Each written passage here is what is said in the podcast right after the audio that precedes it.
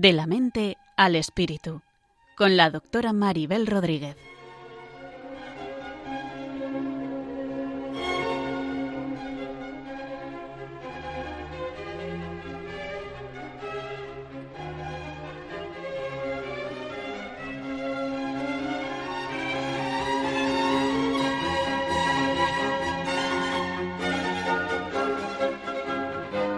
Saludos a todos y bienvenidos a un nuevo programa de la mente al espíritu.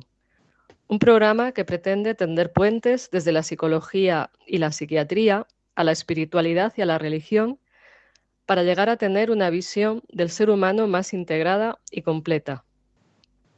En el programa de hoy hablaremos sobre maltrato psicológico, un tipo de maltrato que deja heridas en el corazón, en la mente y en el alma de quien lo sufre. Este tipo de maltrato daña al interior de otro ser humano a través de conductas que le alteran, por ejemplo, emocionalmente, de una manera temporal o permanente, pudiendo llegar a generar incluso trastornos mentales como el estrés postraumático, la ansiedad o la depresión, entre otros. Este tipo de maltrato hace más efecto cuanto más íntimo sea el vínculo entre el maltratador y su víctima. Es un maltrato difícil de detectar, pero no por ello menos dañino. Su huella es invisible, pero no por ello supone menos daños. Deja a las personas que lo sufren muy alteradas, muy heridas, desestructuradas y a veces con patologías psíquicas, como he dicho, que pueden llegar a ser graves. Hoy conversamos sobre el tema con la psicóloga y profesora de la Universidad San Pablo CEU, Cristina Velasco. En un momento continuamos.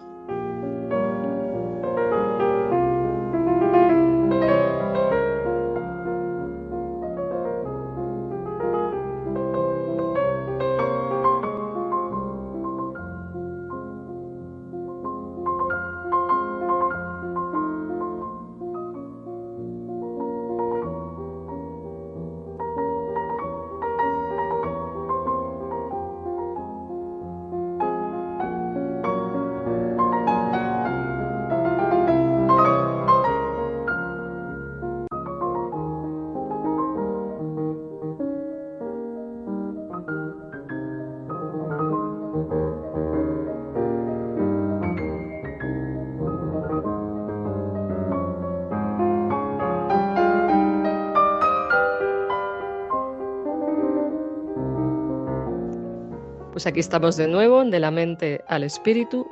Y como decía, hoy contamos con Cristina Velasco, que ya ha colaborado con nosotros en otros programas y ya es conocida por nuestros oyentes. Hola Cristina, ¿cómo estás? Bienvenida nuevamente y gracias por estar aquí. Hola Maribel, buenas tardes. Pues nada, encantada de estar aquí y poder compartir este rato hablando sobre el maltrato psicológico ¿no? con, con nuestros oyentes de Radio María.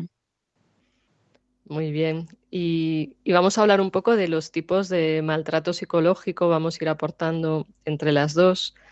Como decías, un maltrato en general menos conocido.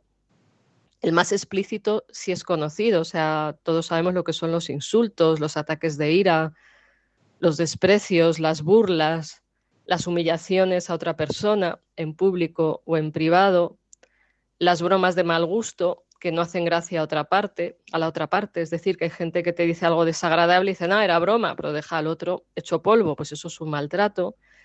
Y, por ejemplo, hablando de las limitaciones, defectos o cuestiones sensibles del otro. Bueno, ese es el explícito, que todos podemos detectar. Pero vamos a hablar también del menos explícito, que es más sutil. A veces no nos damos cuenta de que nos están maltratando. Y, por ejemplo, ¿se te ocurre a ti alguno que que se considera un maltrato menos visible del que sea importante hablar? Claro, yo creo que muchas veces es verdad como que la palabra maltrato quizás sí que la asociamos, como bien has dicho Maribel, ¿no? Una, a un maltrato más físico, algo que, se ve. Y es verdad que, el maltrato menos explícito, por ejemplo, una forma podría ser eh, tratar, eh, hacer silencio, ¿no? O hacer el vacío a alguien, ¿no? Puede ser un modo de, no, oye, de, no contar con esa persona, de no considerarla, no tenerla en cuenta. Sí, en ese sentido. Por ejemplo, se me ocurre cuando tienes una conversación de WhatsApp por alguien, que ahora lo típico es comunicarse por WhatsApp, ¿no? Y ante algo que al otro le resulta incómodo, de repente ya no te contesta más y no quiere aclarar y de repente pueden pasar horas, días que la otra persona no quiere contestar o a veces sin que sea algo incómodo, simplemente el otro no en un momento dado no le apetece responder o le dices hasta otro día no responde, eso ya es más light, ¿no?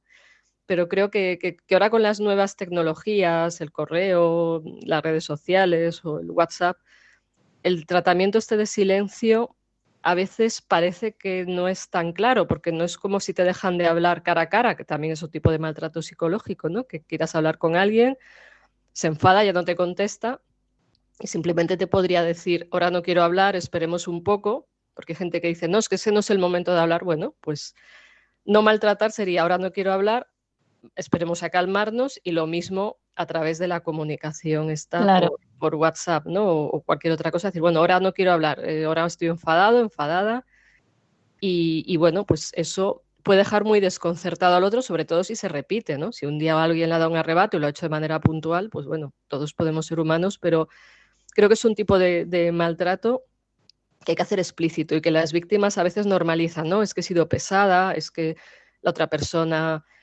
necesita su espacio, que puede ser, pero hay que hacerlo explícito, ¿no? No sé si el tratamiento de silencio se te ocurre a ti algún otro ejemplo.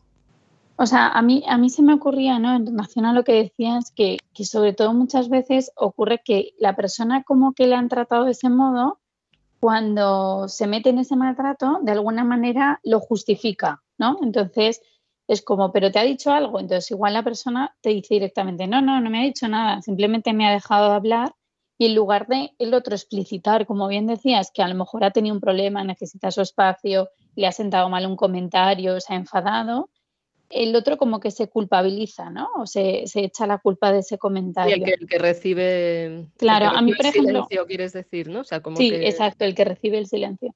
Y a mí, por ejemplo, un modo de hacer el vacío también a veces es no preguntar, ¿no? O sea, por ejemplo, eh, vamos a elegir un sitio para, para quedar, para ir a cenar, incluso pensar si a una persona determinada le molesta una cosa, pues hacer el vacío también es como bueno, pues no se lo pregunto, nosotros por nuestra cuenta decidimos esto y lo hacemos, ¿no? Pues ahí tampoco estás considerando del todo em, el, respeto a esa persona, ¿no? O el, o el, contar con ella. O sea, también me parece que no contar con alguien para algo, bien sea para una quedada, bien sea para un trabajo, ¿no? Que hay que hacer en grupo, bien sea para, oye, compartir una opinión que vamos a hacer el fin de semana, ¿no? Pues directamente, ¿no? El fin de semana vamos a casa de mis padres, ¿no? Bueno, pues hacer el vacío también significa como no, invitar o no preguntar al otro.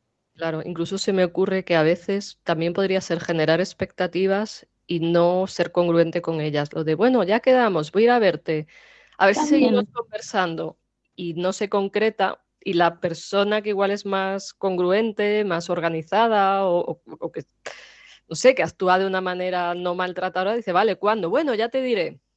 Y eso También.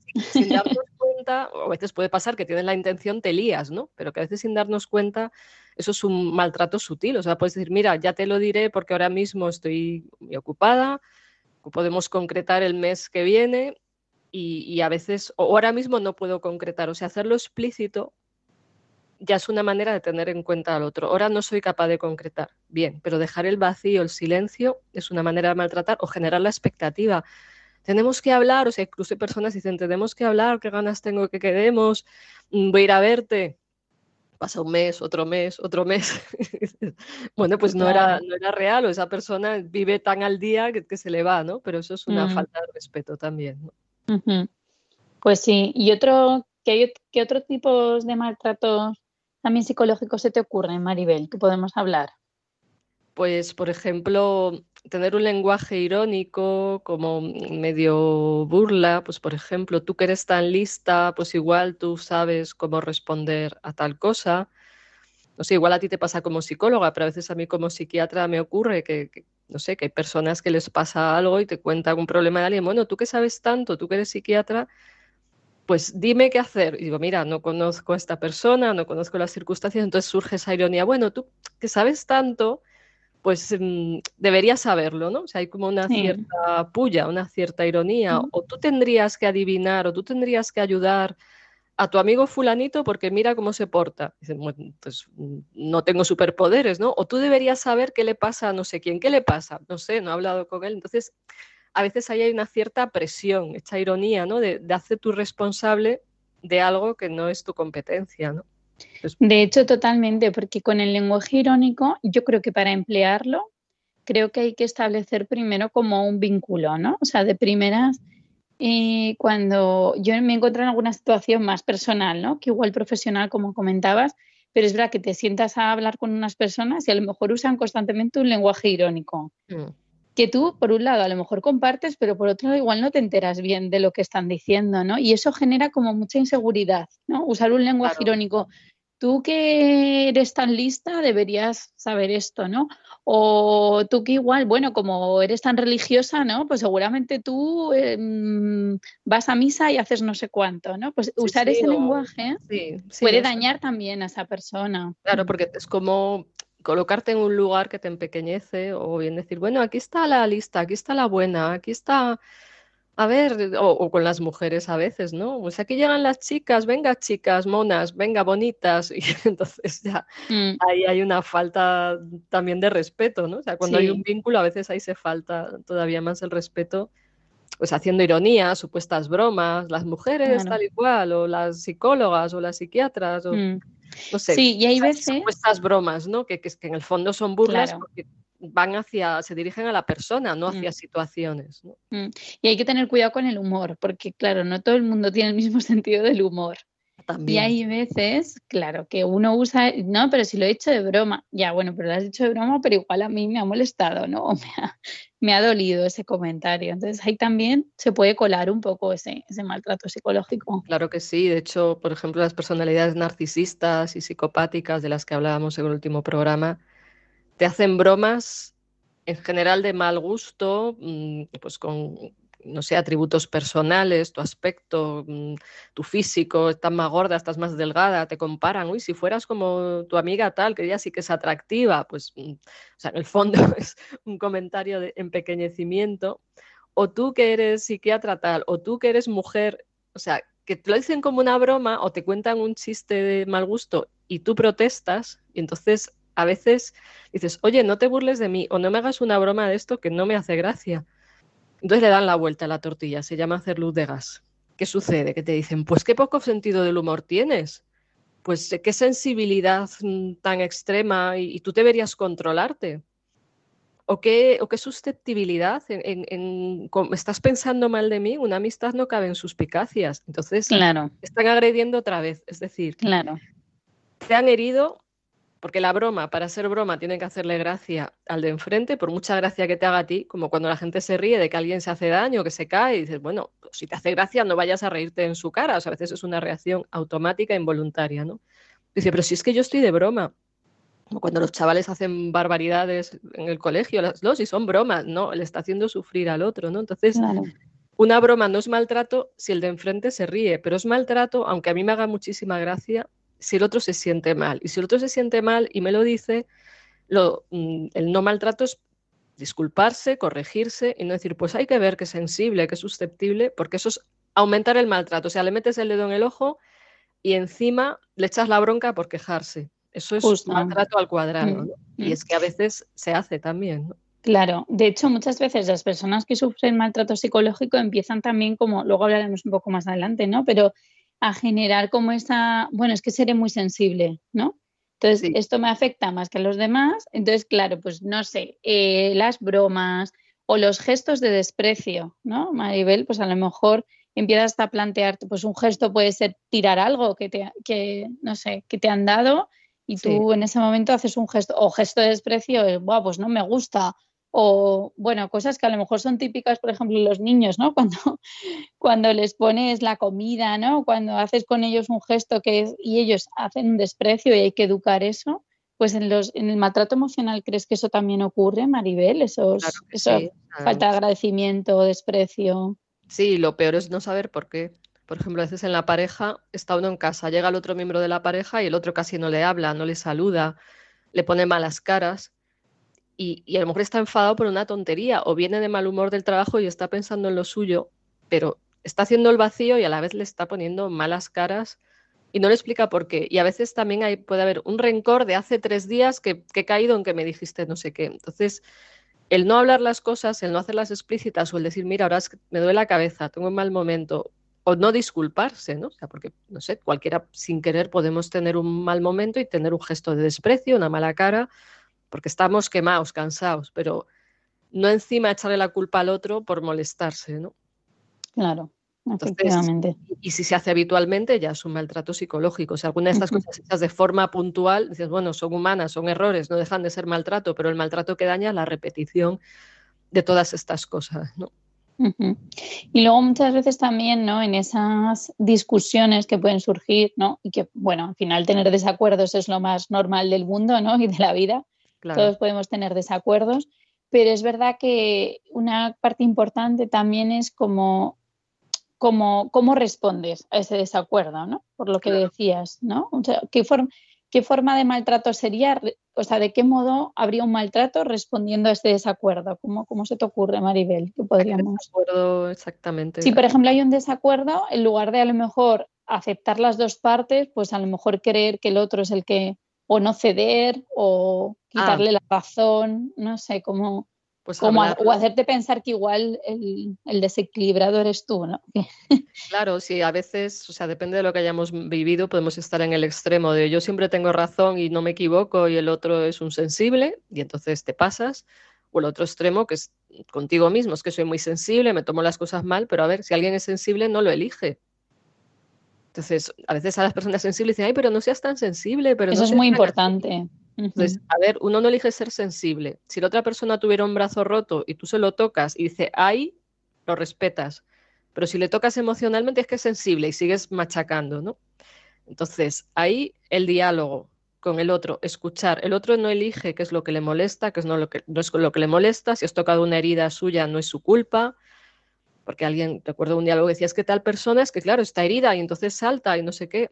Digo, a ver, todos en algún grado hemos tenido heridas en nuestra vida. Y si alguien nos la toca, saltamos.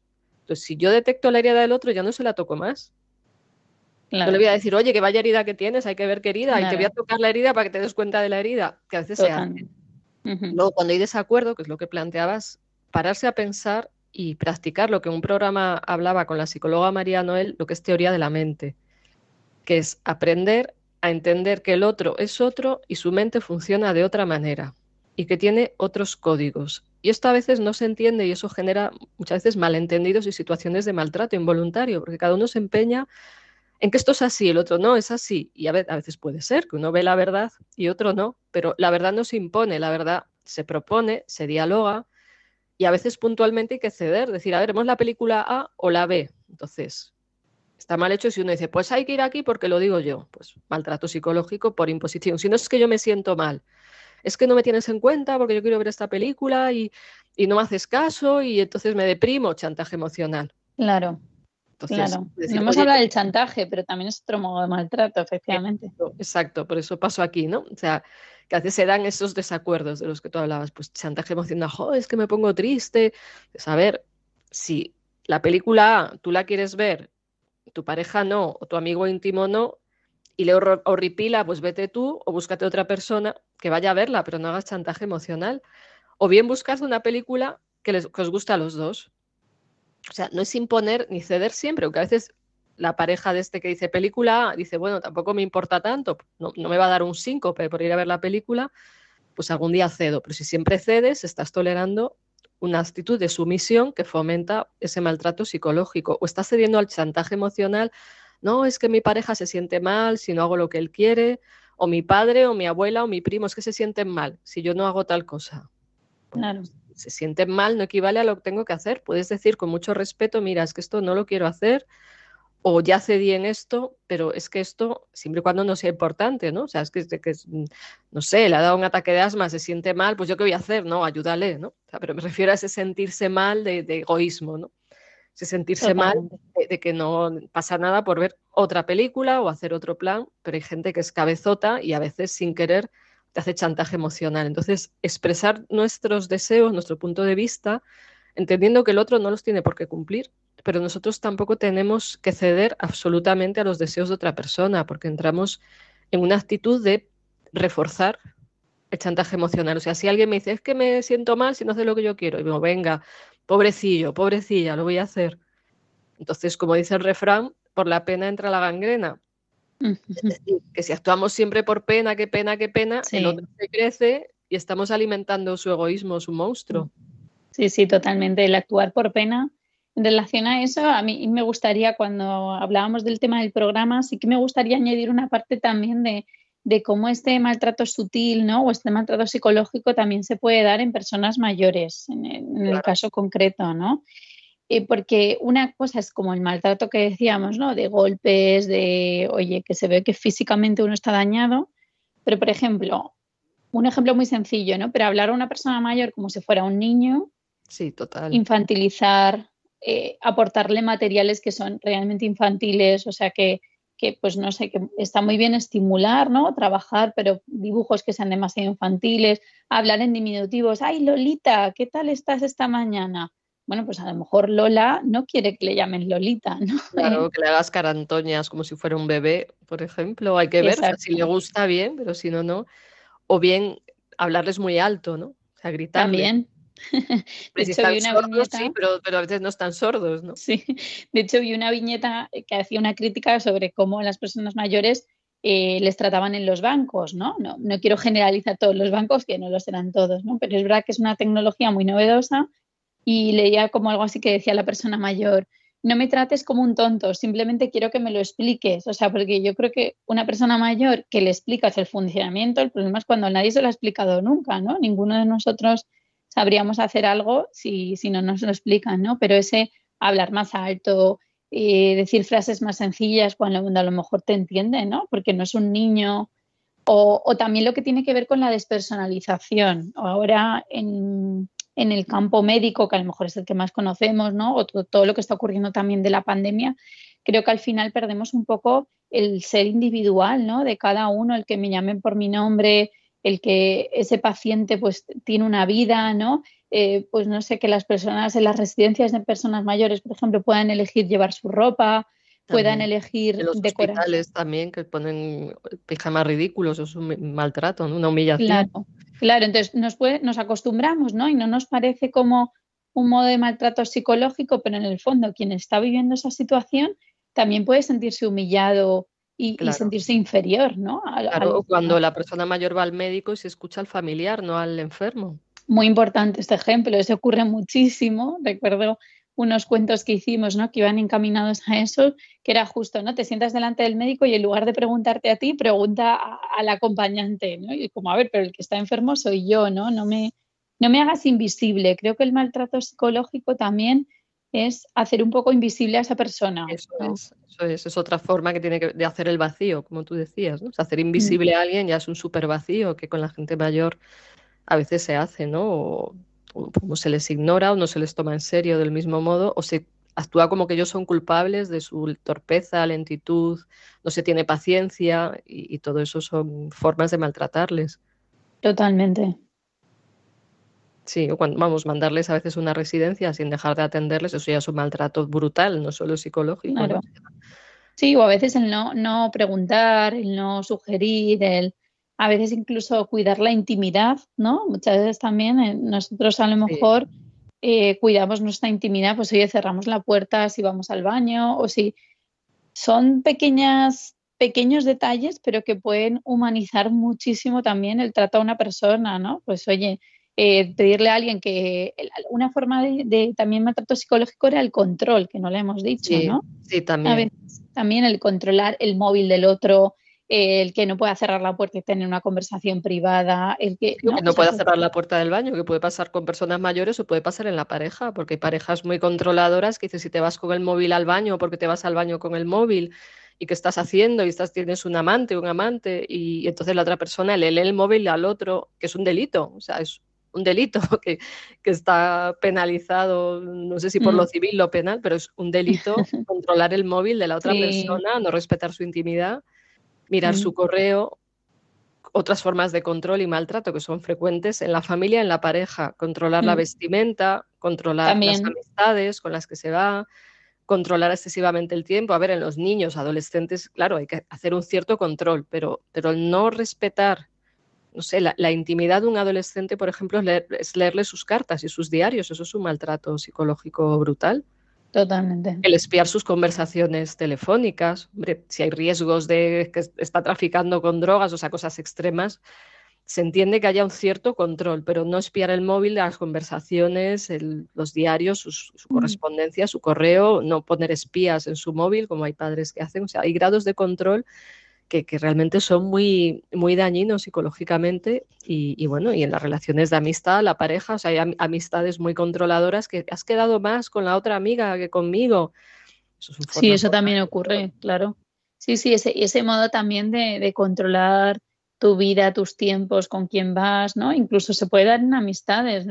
ese ejemplo es muy bueno también, ¿no? Como de sentir esa sensación como de has quedado más con esta amiga que conmigo a ella la has llamado y a mí no, porque a mí no me has contado esto y a la otra sí. Bueno, pues un poco como el no respetar también, ¿no? Claro, que te surge lo que te surge con cada persona y además esas personas que controlan también es lo opuesto a lo del tratamiento de silencio. O sea, no le respondes inmediatamente, aunque te has leído el mensaje y dices, me has leído, no me has respondido. Bueno, pues igual en ese momento no podía responder, te respondo más tarde. Claro. Entonces dice, me has abandonado, me has dejado, no, tarda una hora, dos horas. O sea, tratamiento de silencio es no responder absolutamente nada, pero tener el, responder en un tiempo razonable no es tratamiento de silencio, ¿no? Pero hay personas que presionan porque tienen un apego ansioso, tienen miedo al abandono, tienen eh, sus heridas y entonces hay que explicarle, decir, mira, mm, a veces respondo rápido, a veces no, te puedo leer y sales en visto, pero igual te he leído corriendo y luego ya de repente tengo un paciente o me están llamando por teléfono o tengo que pensar qué te voy a decir. Entonces, también es un maltrato el imponer una respuesta inmediata y ese control. Es que te he visto en línea y entonces no me has contestado. Digo, a ver, esto son formas de control, de exigencia. Una relación de respeto no es exigencia y es también entender que el otro necesita sus tiempos, ¿no? Otra cosa es que de repente tú le escribes y no te responde en, todo el día, no te responde en dos días y, no dice nada, ¿no? Pues eso es desconcertante, ¿no? Pero dando un margen razonable para responder, que pueden ser unas horas, o sea, responder en el día suele ser razonable y si no tienes tiempo, decir ahora no te puedo responder, te respondo esta noche o hablamos esta noche, ¿no? Y todo esto tiene que ver también con ser capaz de tener empatía, o sea, teoría de la mente, que hay en la mente del otro es otro, piensa de otra manera, tiene otros códigos de comunicación, tiene otra sensibilidad. Y si no me entero, le pregunto, ¿por qué haces esto? ¿no? Entonces, claro. trabajar la empatía y también muy importante clarificar cuando hay este tipo de situaciones, porque también el maltrato es, no, no hablemos de esto, olvídalo. ¿Para qué le damos más vueltas? No des vueltas. No, es que si no se aclara, esto va a volver a pasar. y un, un, vacío, una separación en el vínculo, ¿no? O sea, que, que has tenido un conflicto con alguien, te ha hecho algún tipo de maltrato de estos y no te deja hablar, de esto nada, igual, perdón, hay que perdonar, sí, yo perdono, pero necesito entender porque si no nos vamos a meter otra vez en estos problemas. Pero los maltratadores no quieren hablar porque se ponen en evidencia, ¿no? Entonces es otra forma de trato de silencio, no. Mm, lo del agua, agua pasada no mueve molino, por ejemplo, ¿no? No, el pasado no hay que hablarlo, claro que sí. O sea, vamos, si se hace 20 años y bueno, se nos quedó atascado, pues conviene, ¿no? Pero si es una tontería y no hay que, llevamos tres horas hablando de ella, vale, ya está, ¿no? O sea, también enredarse demasiado no es sano, pero es muy importante cuando pasan este tipo de cosas aclarar, buscar claro, yo creo que mm, yo creo que ahí justo, Maribel, entramos un poco también en, en como los signos que, o los síntomas que puede tener una persona que sufre el maltrato psicológico, ¿no? Y a veces también es esa inseguridad de la que estás hablando ahora, ¿no? O falta de confianza. Claro, inseguridades, miedos. Ahora entraremos a hablar un poquito de ellos. Vamos a escuchar una canción que, bueno, de alguna manera yo creo que transmite el No tengas miedo, Don't be afraid, de King Simmons, por, porque el estar con miedos, con inseguridades, eh, con temores también a veces te hace no marcar límites, no responder adecuadamente. Y bueno, lo hablamos a continuación. Vamos a hacer un pequeño descanso con la canción de, de King Simmons, Don't Be Afraid.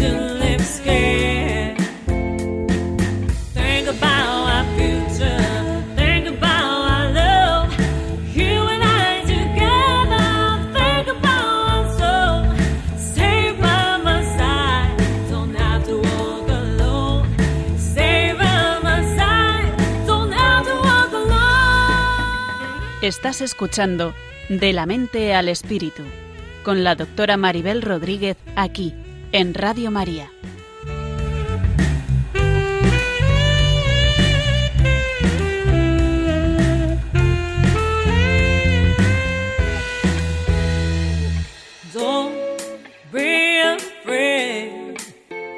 Break your silence. Be.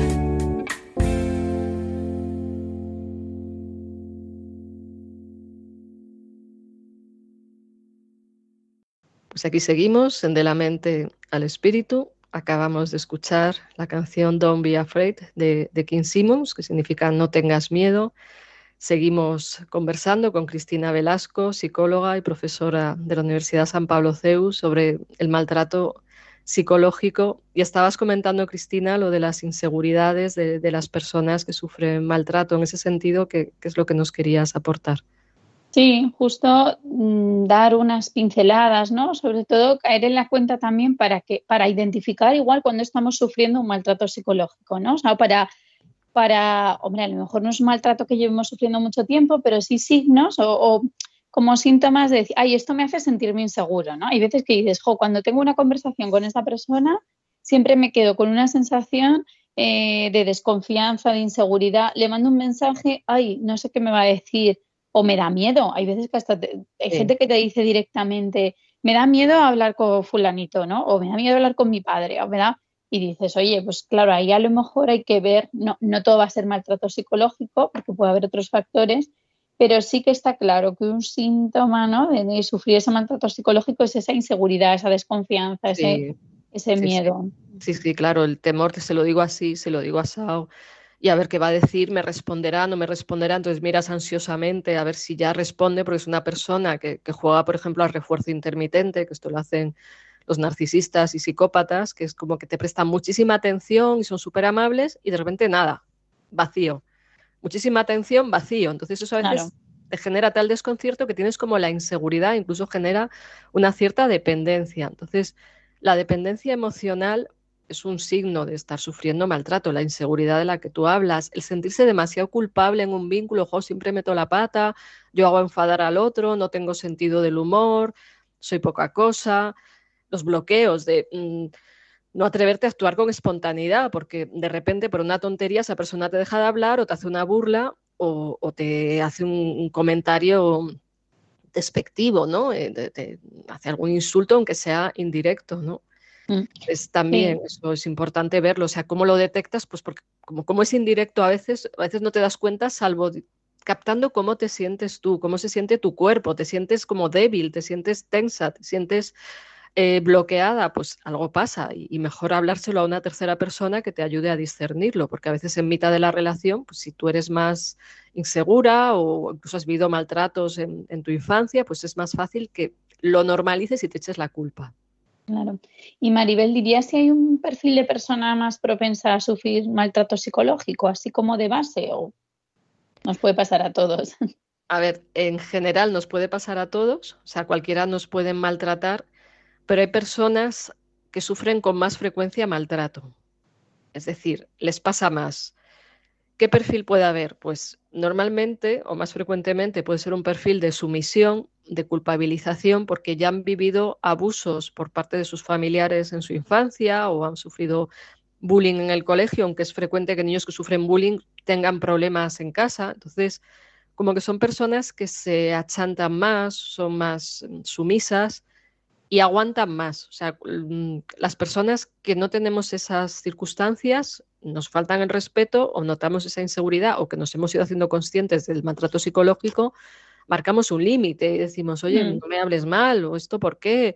O tal persona me hace el vacío, bueno, pues adiós, pues que haga el vacío, pues nada, no, esto no funciona, pues ya veremos cómo me relaciono, ¿no? Pero personas más inseguras, como tú señalabas, es posible que se culpabilicen y aguanten. Y a veces personas más necesitadas de un vínculo, porque han, no sé, por lo que sea, están más solas, por lo que sea, tienen menos habilidades sociales, personas con tendencia a la dependencia, pues pueden tender más a soportar situaciones de abuso y de maltrato y, y con tal de un poquito de cariño hacen lo que sea, ¿no? Como un claro. perrillo abandonado que, bueno, con una, una, caricia, me da igual si das 20 palos, me has dado una caricia, pues ahí sigues. Entonces, Personas que tienen traumas previos, son inseguras, las han culpabilizado mucho en su educación, personas más sensibles, personas a veces hiperempáticas. A veces también mm.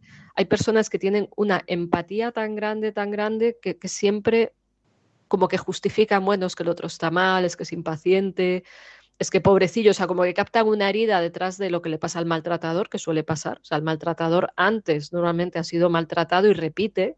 O sea, no es demonizarles, está bien entenderles, pero es clave ponerles límites, ¿no? Entonces, esas personas que tienen demasiada empatía pueden perdonar demasiado y hay que recordar que perdonar no es reconciliarse. Un programa sobre el perdón, que si alguien quiere escucharlo está en podcast, hablábamos de esto, o sea, perdonar no reconciliarte. Yo puedo perdonar al maltratador, pero decidir no mantener el mismo vínculo con él, o de pareja o de amistad. Si era mucha amistad, pues la amistad se reduce y veremos qué pasa, ¿no? O sea, que, también el amor empieza por uno mismo. Es importante tener esto en cuenta. Entonces, quien no se ama a sí mismo puede normalizar más que le traten mal. Claro, totalmente. Y de alguna manera tiene arreglo, Maribel, o podemos hacer algo que sea muy sencillito, ¿no? Para, para tratar de prevenirlo, para tratar de estar atentos yo creo que lo primero es hacernos conscientes de si alguna vez faltamos al respeto a alguien o si tenemos alguna de estas dinámicas, o sea, que empecemos por corregirnos a, nosotros mismos en el sentido de decir, bueno, si alguna vez hago esto, voy a intentar rectificar y actuar por empatía, amor a los demás y, y, expresar. O sea, a veces el que maltrata tiene malas habilidades sociales, no sabe decir no quiero, no puedo, no sabe poner límites y lo hace de mala manera. Entonces, también si alguien repite estas conductas, ya se puede considerar que es un maltratador, que tendrá sus problemas, pues si uno repite, no se puede controlar, pedir ayuda psicológica, o sea, ir a un psicólogo, hacer una terapia, ¿no? Porque mm, puede ser que tú has sido maltratado y has normalizado ese lenguaje de, actuar mal con los demás. Entonces, por ahí, o sea, corregirse uno a sí mismo, ver sus faltas de empatía, aprender a pensar en los demás, pensando también uno mismo, o sea, tener en cuenta al otro y tenerme en cuenta yo. Por el lado de quien recibe el maltrato, mm, no pasar esas cosas, o sea, no, no es agredir al otro y decir, pues tú más, porque es entrar en, en el mismo bucle, sino decir, mira, esto, con esto me siento mal, me duele, no me gusta que me trates así, esto lo siento como una falta de respeto ¿Que el otro te falta más el respeto? Aléjate.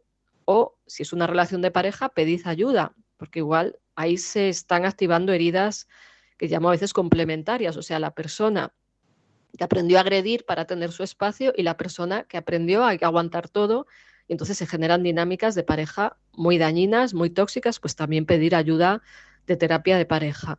Pero esto que, hablamos el día de la teoría de la mente es una clave, o sea, entender la mente del otro, entender también la mía, entender la mente del otro desde dentro, es decir, qué le pasa por dentro para actuar así, y ver la mía desde fuera, o sea, decir, a ver, mirarme con objetividad, estoy aguantando demasiado, estoy siendo pasiva ante un maltrato o estoy yo actuando mal hacia otra persona, entonces ahí la culpa sana te hace rectificar, no me gusta tratar, tratar, mal a los demás y en realidad a nadie le gusta, pero son como mecanismos de supervivencia. Entonces, se puede arreglar desde la autoconsciencia, la conciencia del otro, poniendo límites. También a veces mirarse como desde fuera, es decir, a ver si una amiga me cuenta, mi mejor amiga me cuenta que le han hecho esto, yo qué pienso, Joder, pues qué fuerte, pues porque lo tolero, ¿no? Claro, justo.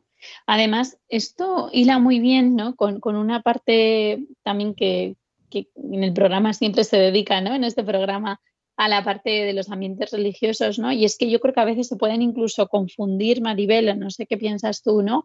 Pues a lo mejor el, fomentar determinadas virtudes, pues como la humildad, el perdón, ¿no? Entonces, bueno, el perdón, o sea, obviamente, pues eh, está muy bien, ¿no? Como cristianos tenemos que perdonar, pero claro, ¿hasta qué punto todo, no sé, si, si en los ámbitos religiosos tú crees que esto se puede dar y cómo, cómo se te ocurre que podemos hablar de ello?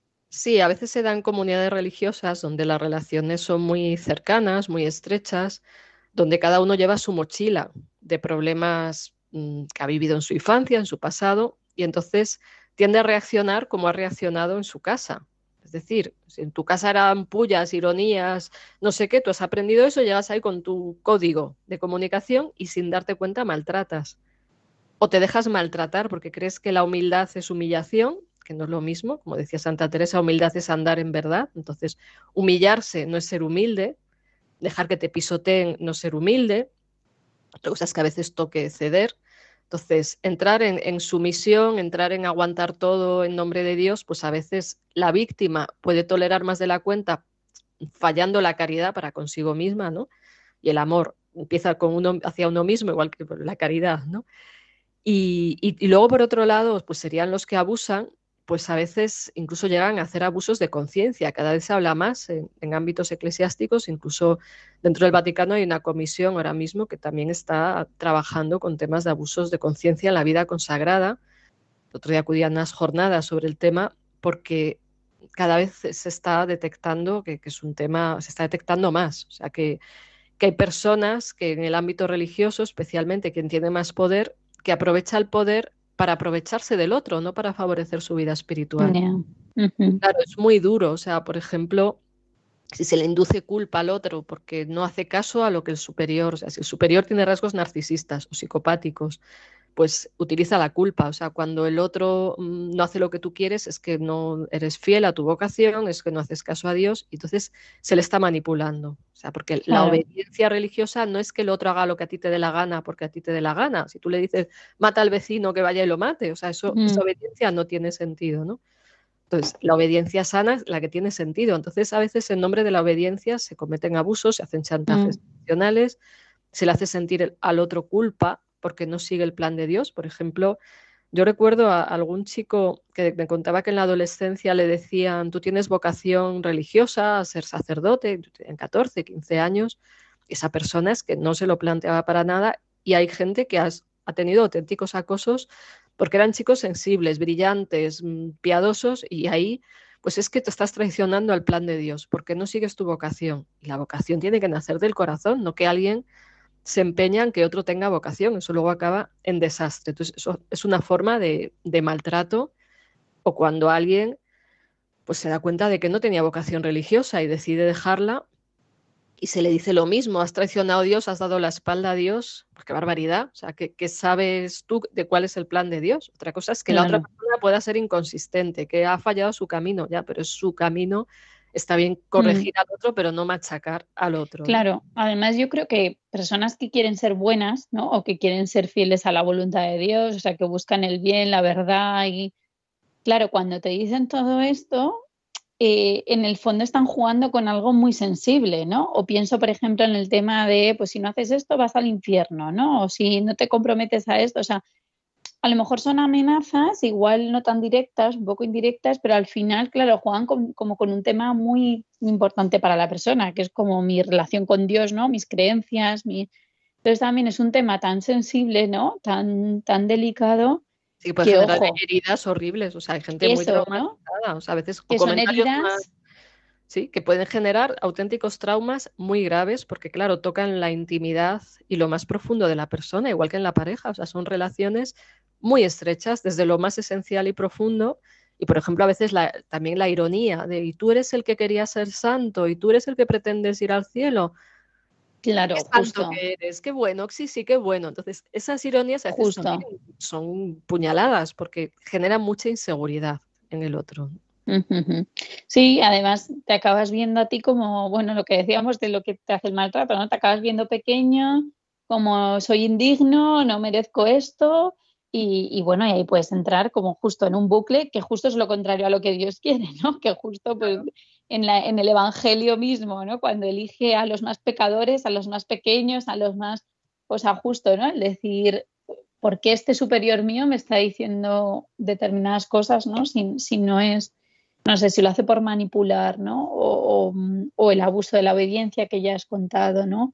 O también manipular con los miedos. Yo sí que he visto a muchas personas afectadas, pues a veces con con un trastorno más obsesivo, pero, pero bueno, pues con ese miedo a veces a ir al infierno, miedo a no ser bueno, miedo a no cumplir con el plan de Dios y luego son gente buenísima, o sea, no, no hablo de pero gente han entrado en una inseguridad, igual ya viene mm. un poquito de fábrica, pero se incrementa si reciben críticas destructivas o excesivas correcciones o que hagan lo que hagan parece que todo está mal porque a veces puede ser que el superior les coge manía o que a veces algunos son vengativos, o sea, no sé, la persona en cuestión no les hace caso en algo o les dice, oye, que te has pasado al decirme tal cosa, prepárate, se abrió la caja de los truenos, o sea, puede ser ya la oveja negra y entonces a veces se generan camarillas contra uno o se generan bandos, tal bando contra el otro bando o, el son amenazas siguiente y entonces se usan amenazas o se hace el vacío a personas que igual son más asertivas o protestan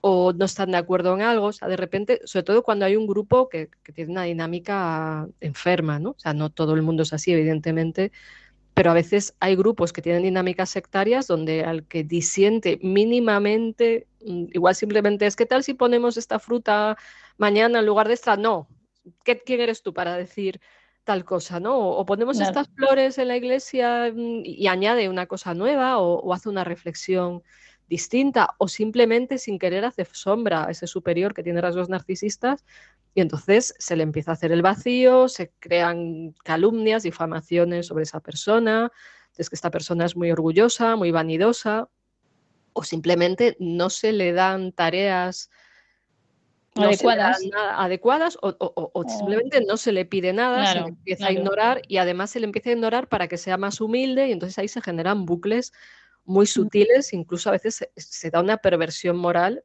que consiste en venderte como bien lo que está mal está bien que te tratemos así para que tú llegues a tener auténtica humildad.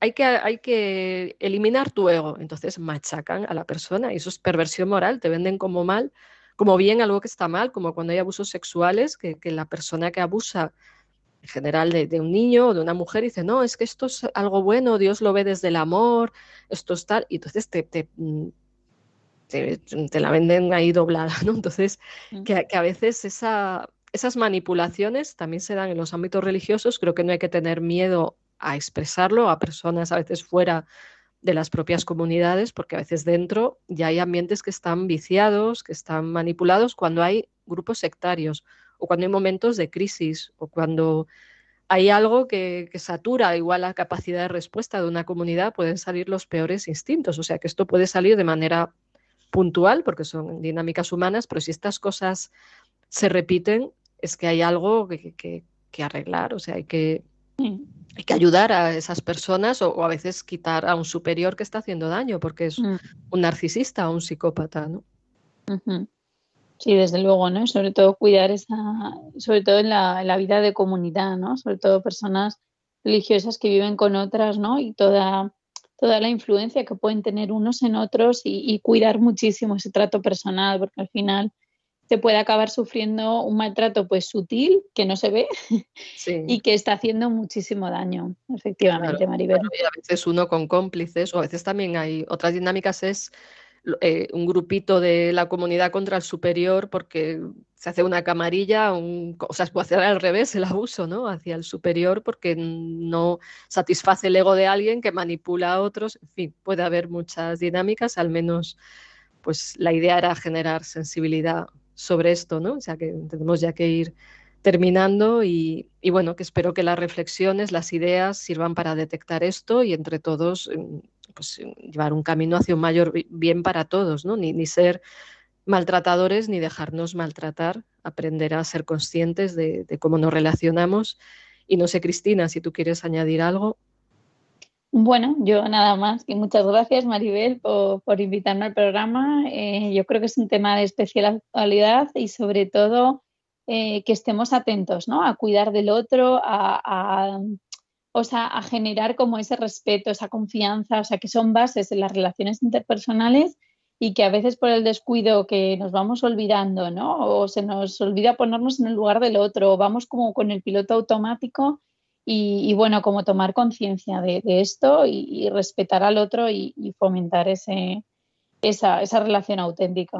bueno, se me ocurre. Muy bien, muchas gracias. Muchas gracias, Cristina. Solo añadiría al hacernos respetar también, marcar los límites para que no alimentemos el mal del otro, también es hacer un bien, decir esto está mal, esto no me ayuda, esto no sirve y el otro puede recibirlo o no, pero al menos expresarlo. ¿no? Mm. recuerdo a nuestros oyentes que Cristina Velasco, nuestra compañera de hoy, es profesora de la Universidad San Pablo CEU y, psicóloga y esperemos poder volver a contar contigo, que ya tenemos ya cierta asiduidad y nuestros oyentes nos, nos conocen en diálogo. ¿no? Pronto tendremos, haremos otro programa juntas también, aprovecho para decirlo. tiempo de psicología en el que hablaremos sobre el suicidio, pero ese será el 4 de febrero. Así que bueno, ya aprovecho Maribel y lo, lo cuento. Sí, ese programa que ahora lleva Cristina, en el que yo participaré, recuerdo pues eso, tiempo de psicología, por si lo queréis seguir en más ocasiones, que también es mensual. Y bueno, ya pues se nos va el tiempo. Doy nuevamente el, el mail del programa, que es de la mente al espíritu, arroba radiomaria.es. Y saludos a nuestros oyentes. Hasta dentro de un mes seguiremos y, y nos volveremos a escuchar con el tema que toque. Hasta pronto.